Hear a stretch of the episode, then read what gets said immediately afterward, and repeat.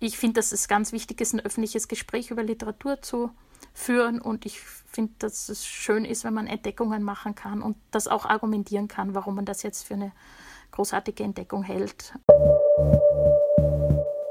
Weiterdenken, der Furche Podcast.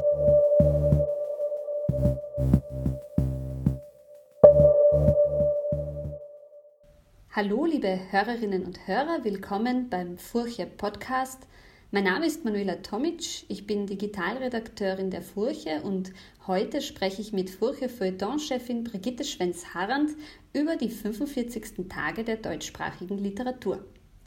Am 20. Juni wird der Ingeborg-Bachmann-Preis vergeben und Brigitte Schwenz-Harrand sitzt in der Jury, gemeinsam mit Insa Wilke, Mara Delius, Bea Kaiser, Klaus Kastberger, Philipp Tingler und Michael Wiederstein. Brigitte, die Jury ist dieses Jahr wieder vor Ort anwesend. Ist das jetzt eine große Erleichterung für dich? Absolut. Also ähm, ich glaube, wir freuen uns alle extrem, dass wir vor Ort sitzen können ähm, man hat einfach den Unterschied letztes Jahr gemerkt, wie das, wie das ähm, technische Distanz herstellt, wenn man nicht im selben Raum sitzt. Jetzt tut das Wetter momentan auch noch das Seinige dazu, dass wir uns freuen, dass wir da aufbrechen können aus der Schweiz, aus Deutschland und aus unterschiedlichen Orten in Österreich. Also ich freue mich schon sehr, muss ich sagen. Sehr schön. Das wird ein neues Erlebnis äh, für dich. Du hast ja äh, letztes Jahr quasi dein Debüt gehabt als Jurorin und dann gleich in so einem völligen Ausnahmejahr. ähm, erzähl mal, wie, wie, hast du das Literaturevent äh, eigentlich erlebt oder was, was ist dir so, so am meisten hängen geblieben von, von, vom letzten Jahr? Ja, das äh, war schon sozusagen äh, die technische Anspannung, ja, die war, war wahrscheinlich typisch fürs letzte Jahr. Ähm, ich hatte das Pech, dass ab und zu mal auch der ähm, Stream unterbrochen wurde und das macht natürlich ein bisschen nervös, wenn man nicht weiß, ob das sozusagen verlässlich durchhält. Das liegt ja dann an allen möglichen Dingen, also nicht an der Technik äh, vor Ort. Die waren super aufgestellt, die haben uns auch großartig betreut. Aber da braucht ja nur eine Unterbrechung im Telefonnetz gerade sein und dann hat man ein Problem. Ähm, das war schon eine ziemliche Anspannung und hat wahrscheinlich das voran, vorangegangene Jahr von allen anderen Jahren äh, unterschieden, nicht nur für mich. Aber für mich war es natürlich ein eigenartiger Start, weil man äh, sozusagen die Leute gar nicht persönlich äh, kennenlernen konnte, jetzt direkt, äh, mit denen man da diskutiert hat. Also mir hat das gefehlt, nachher nicht einen Wein trinken zu können oder auf ein Bier zu gehen und dann vielleicht die Gespräche noch irgendwie anders äh, weiterzuführen. Äh, dass die einfach nur in dieser kurzen Zeit der, der Einschaltung sozusagen stattgefunden hat und dann war man wieder alleine mit sich ne, und den Überlegungen, die man den man vielleicht hatte im Nachhinein. Das war ein bisschen eine eigenartige Situation, ja. Nicht, nicht sehr kommunikativ dadurch, ja. Alleine mit dem Text. Alleine mit dem Text und mit den Erfahrungen äh, der Diskussion und ohne, ohne sozusagen auch der, auch der Rückmeldungen der anderen Leute vor Ort, ja, weil ähm, Klagenfurt, ich bin ja seit vielen Jahren immer runtergefahren und habe das sozusagen von der anderen Seite aus beobachtet, als Kritikerin der Kritik, das, was ich auch einige Jahre gemacht habe.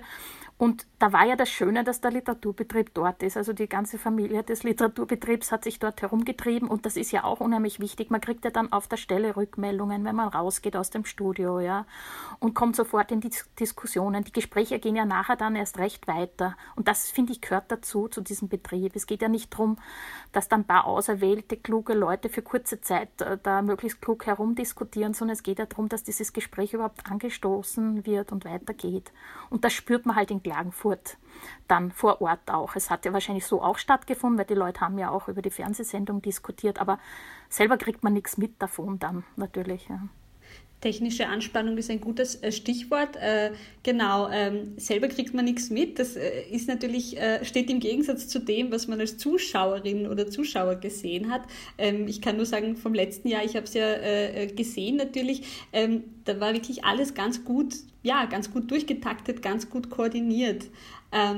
Was, was, was habt ihr denn eigentlich gesehen? Also hattest du dann einfach die, die Jury als, ähm, als ja, Videochat oder wie, wie hat das funktioniert hinter den Kulissen? Ja, genau. Ich habe ja was anderes gesehen äh, wie die Fernsehzuschauerinnen und Zuschauer, wobei das ja normal ist, weil im Studio sieht man ja auch was anderes. Und letztes Jahr war es insofern äh, sehr eigenartig. Ich saß eben vor einem Bildschirm und hatte da verschiedene Kästchen und jedem Kästchen saß ein Juror oder eine Jurorin und ich habe halt mit diesem Bildschirm diskutiert. so muss man sich vorstellen. Und in meiner Reichweite war ein Techniker immens wichtig für mich, sozusagen immer auf dem Sprung einzuspringen, falls irgendwas passiert. Ja. Der dann übrigens auch mit mir mitgezittert hat um meine Kandidatinnen und so, das fand ich dann sehr, sehr nett.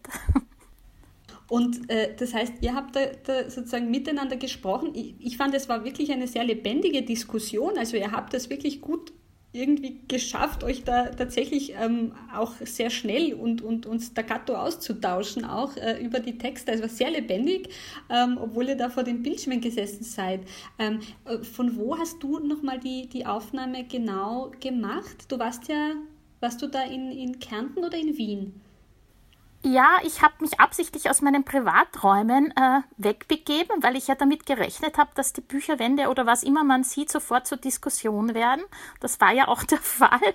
Und ich bin in die ÖGL gegangen, in die Österreichische Gesellschaft für Literatur. Manche haben gemeint, na, das war jetzt besonders fad, weil ich ja die Bücherwand hinten hatte. Ich dachte mir, ja, wenn man einen Literaturbewerb hat, kann man sich ruhig vor die Bücher setzen. Und das Nette war, es wurde ja auch diskutiert, was man da an Büchern dahinter sah, ja. Also das ist ja gleich am ersten Tag schon diskutiert worden. Also da wurde Simmel entdeckt und es wurde Musil entdeckt und so weiter. Das war ja ganz nett. Und in der ähm, österreichischen Gesellschaft für Literatur hatte ich einfach den Vorteil, dass ich mich nicht selber auch noch dann mit den äh, Providern oder so beschäftigen muss und irgendwelche womöglich Provider-Verträge raussuchen musste, um, um, um zu schauen, ob denn die Verbindung funktioniert. Ja, das war sehr schön, dass ich dort Gast sein durfte. Sehr schön. Ähm, ab und zu, man hat es gesehen bei der, bei der Live-Schalte letztes Jahr, ähm, ist ja plötzlich, äh, du hast es schon erwähnt, einfach das Internet weg gewesen. Ähm, was macht man da als Jurorin? Durchatmen. Naja, sie, das war großartig organisiert an sich, aber man kann natürlich nicht immer alle Eventualitäten äh, da abdecken. Es war schon super organisiert. Wir hatten sozusagen so eine Backup-Lösung, dass man dann schnell Kopfhörer in Kopf und, äh, und äh, über, über Skype dann irgendwie mithört. Aber einmal ist es mir passiert äh, am ersten Tag, wo ich dann wirklich, glaube ich, zwei, drei Minuten lang, weil wir das System neu starten mussten, soweit ich mich erinnere, war ich dann ganz weg. Und das ist ein bisschen blöd gewesen, weil ich dann äh, auch nicht gewusst habe, an welchem Punkt jetzt gerade die Juroren sind, die, die Jury und die Jurorinnen. Also was, was bisher diskutiert wurde, also wo man dann überhaupt einsteigt, da verliert man ein bisschen den Faden, finde ich. Also, weil ich bin ja eine, die gern auf das eingeht, was andere auch sagen und das aufgreift und so. Und wenn man dann gar nicht weiß, wo da jetzt gerade die Diskussion steht, das war natürlich ein bisschen blöd. Das kann mir jetzt im Studio ja so nicht passieren. Ja, dazu kommen wir. Das, das gibt ja jetzt gute Nachrichten. Ihr seid ja jetzt vor Ort. Ähm, äh, bereitet man sich anders vor? Also dieses Jahr bist du vor Ort, äh, letztes Jahr war es eben digital. Ähm, sieht die Vorbereitung als Jurorin da anders aus oder ähm, steht einfach der Fokus auf den Texten und, äh, ja, und der Diskussion? absolut gleich eigentlich, weil äh, was, was ist denn wichtig, die, die, die, Texte gründlich gelesen zu haben? Das fordert einfach auch der Respekt vor, vor jedem der eingeladenen Autorinnen und Autoren, möglichst äh, gründlich gelesen zu haben und ähm, das bleibt ja gleich in welchem Medium, ob ich das jetzt digital mache oder vor Ort, äh, ist ja davon unabhängig. Und es ist auch unabhängig eigentlich davon, mit wem man jetzt äh, diskutiert. Es ist ja die Jury heuer auch ein bisschen anders, aber ich bringe sozusagen ja mein, meinen Blick mit, meine Argumente, meine, meine Sichtweise und bringe das mit ins Gespräch und da bleibt das eigentlich gleich von der Vorbereitung her. Ähm, wir erinnern uns auch, vergangenes Jahr ähm, hätte der Ingeborg-Bachmann-Preis, hätten die Tage der deutschsprachigen Literatur fast nicht stattgefunden. Und äh, ich kann mich auch noch erinnern an, diese, an, den, an, den, Brief, den offenen, also von der Jury, die sich dafür einsetzt, ähm, dass er stattfindet und dass man es organisieren kann und dass es eben stattfindet. Ähm, war das schwierig? Wie, wie erinnerst du dich an diese, an diese Zeit? Ja, nicht ohne, weil, weil natürlich waren verschiedene Aspekte, ja, und verschiedene ähm, ähm, Sichtweisen darauf, die, die ja auch irgendwie verständlich äh, sind. Uns war es halt damals extrem wichtig, weil ohnehin so viel ausgefallen ist damals von der, von der Kultur und wir gesagt haben, wenn, dann kann so ein Bewerb doch auch digital stattfinden. Dass das natürlich auch mit extremen äh, technischen Herausforderungen äh, verbunden war, das hat man ja dann eh gesehen und ich finde ja, man kann ja jetzt nur sagen, großartig, wie das der ORF Klagenfurt gemeistert hat. Das ist wirklich, glaube ich, äh, ähm, bahnbrechend gewesen, jetzt einfach auch von der Inszenierung her, die wirklich viel Vorarbeit äh, bedeutet hat. Wir waren schon sehr froh, ehrlich gesagt, dass wir da, dass wir da ein bisschen äh, gebitzelt haben drum und das erstritten haben, weil ich glaube, es ist immer gefährlich im Kulturbetrieb, wenn, wenn irgendwas mal ausfällt. Man weiß ja nie. Gell? Das ist, äh, man muss da dranbleiben und wir sehen das ja auch, dass bei Festivals ist ja ähnlich, dass viele Akteure da äh, sehr drum kämpfen, dass da wenigstens unter bestimmten Bedingungen irgendwas stattfinden kann und nicht ganz ausfällt, weil man, weil das immer schlecht ist, wo ja die Kultur eh so an den Rand gedrängt wurde von der Aufmerksamkeit und ja. Ich glaube, ich weiß jetzt nicht, wie, wie, wie du es jetzt auch als, als äh, ähm, Zuschauerin er erlebt hast. Ich, ich habe den Eindruck gehabt, dass es sehr diskutiert worden ist und, und sehr präsent war die Literatur in den Tagen danach. Und das ist ja das eigentlich, was wir wollten.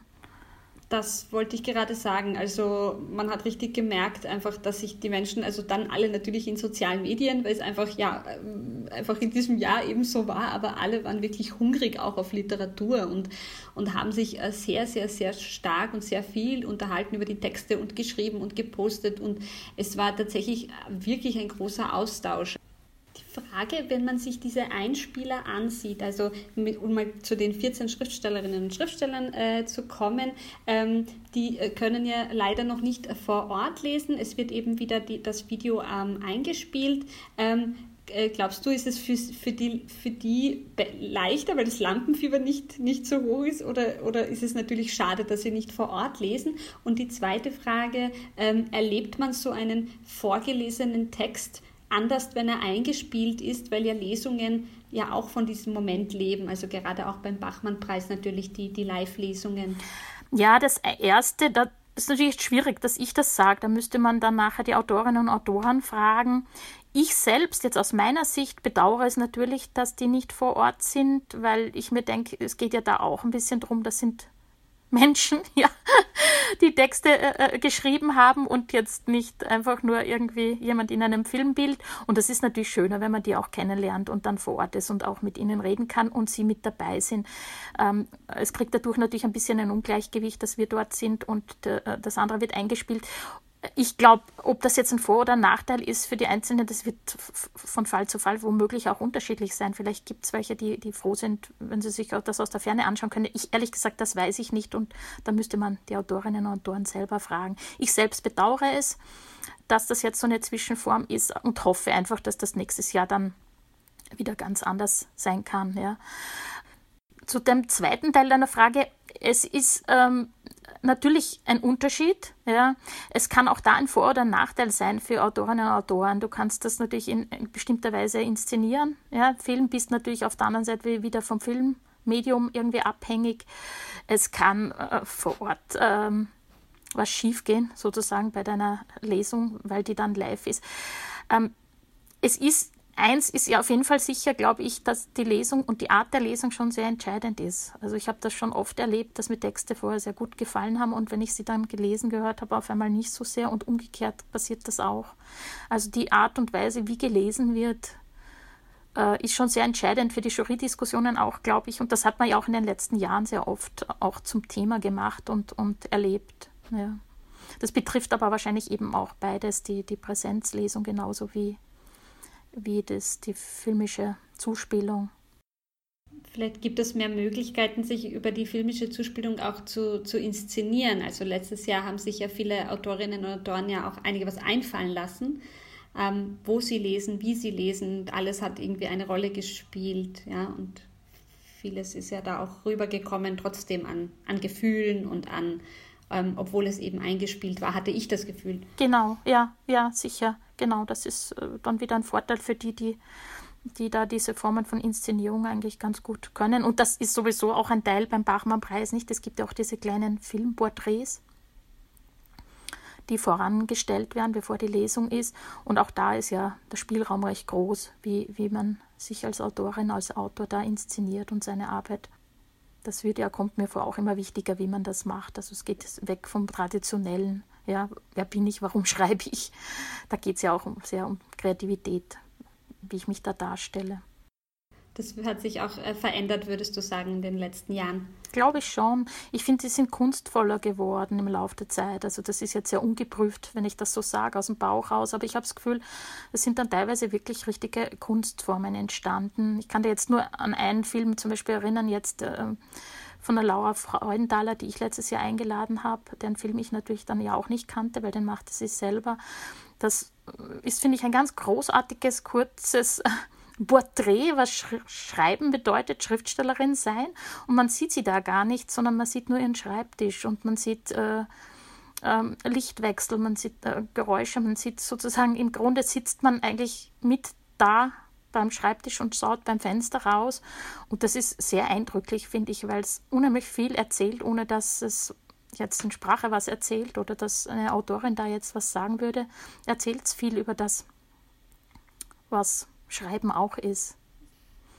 Ähm, letzte Frage zu den, äh, zu den Einreichungen. Ähm, gab es da vom vergangenen und diesem Jahr äh, Schwankungen, weil äh, man oft gehört hat, äh, dass es bei Literaturwettbewerben äh, letztes Jahr oder auch bei anderen äh, Wettbewerben, also Kreativen, sehr viele Einreichungen gab, weil eben viele Menschen zu Hause gesessen sind auch tatsächlich und einfach viel mehr auch Zeit hatten für Kreativität. Ähm, hat man das beim, beim Bachmann-Preis auch gemerkt? ich habe jetzt ja nicht den langjährigen Durchschnitt. Ja. Ich habe jetzt nur zweimal gehabt und beide Male war es reichlich, also sehr viel. Es war aber auch letztes Jahr sehr, sehr viel. Ja. Also ich kann, da kann ich jetzt keinen Vergleich sagen zu den Jahren vor. Das, da müsste ich jetzt sozusagen zehn Jahre dabei sein, damit ich jetzt sage, ist das jetzt in dem Jahr ärger geworden. Ich finde, es war sehr, letztes Jahr schon sehr viel und teuer war das auch sehr, sehr viel. Und das ist eigentlich recht schön, weil man auch sieht, äh, wie viel wie viele Autorinnen und Autoren es gibt und, und, und wie unterschiedlich da die, die Bandbreite von Literatur auch aufgestellt ist. Also das, das finde ich das Schöne eigentlich auch dran beim, beim Durchschauen. Du hattest auf jeden Fall genug zu lesen, sagen wir es so. Ja. Ja, weil ich mir auch wirklich alles anschaue. Gell? Weil das werden wir ja auch oft gefragt. Ne? Ach, es gibt ja welche, die sagen, ach, ihr habt ja längst eure Autorinnen und Autoren und, und macht das überhaupt Sinn, dass Mensch, nein, das stimmt also so nicht, sondern ich schaue mir wirklich alles an, weil genau darum geht es ja auch. Man möchte ja auch gern was entdecken und ich, ich äh, möchte ja auch was finden sozusagen oder auf Namen stoßen, die ich noch nicht kenne und so. Und ich finde das wirklich spannend. Also ich habe das, tue das gerne, mich da durchlesen. Die Offenheit, die du quasi jetzt auch beim, beim ersten Event vor Ort hast, hast du auch bei den Texten und ähm, bei den Entdeckungen. Jedenfalls, ich glaube, das ist auch das Um und Auf, sonst wäre man da ja irgendwie auch völlig fehl am Platz, finde ich, ja. Also mir ist dieses Reich Ranitzky-Diktum, äh, ja, dass er sozusagen genau weiß, welche Literatur man fördern, welche man verhindern will, sowas ist mir völlig fremd, ja. Ich trete ja auch nicht an, um irgendwas zu äh, äh, verhindern. Ich, ähm, ich finde, dass es ganz wichtig ist, ein öffentliches Gespräch über Literatur zu führen und ich finde, dass es schön ist, wenn man Entdeckungen machen kann und das auch argumentieren kann, warum man das jetzt für eine großartige Entdeckung hält. Ähm, ja, das, das ist, glaube ich, ja das, was hier uns alle zusammenbringt oder zusammenbringen sollte. Das ist ein schönes Schlusswort. Ähm, wir freuen uns natürlich sehr schon auf eure Entdeckungen. Ähm, sind schon sehr gespannt. Ich bin schon sehr gespannt. Ähm, liebe Brigitte, vielen Dank für das Gespräch und für deine Einblicke ein bisschen hinter den Kulissen des Bachmann-Preises. Gerne. Ich wünsche dir eine schöne Veranstaltung. Ähm, die 45. Tage der deutschsprachigen Literatur werden von 16. bis 20. Juni in Klagenfurt ausgetragen. Ähm, für Interessierte möchte ich am Ende noch einmal auf unsere Bachmann-Preis-Reihe hinweisen. Äh, der Literaturkritiker Anton Tusswaldner stellt in einer Serie Preisträgerinnen und Preisträger aus 44 Jahren vor. Sie können alle Artikel nachlesen auf www.furche.at. Mein Name ist Manuela Tomic. Vielen Dank fürs Zuhören und bis zum nächsten Mal. Weiterdenken, der Furche Podcast.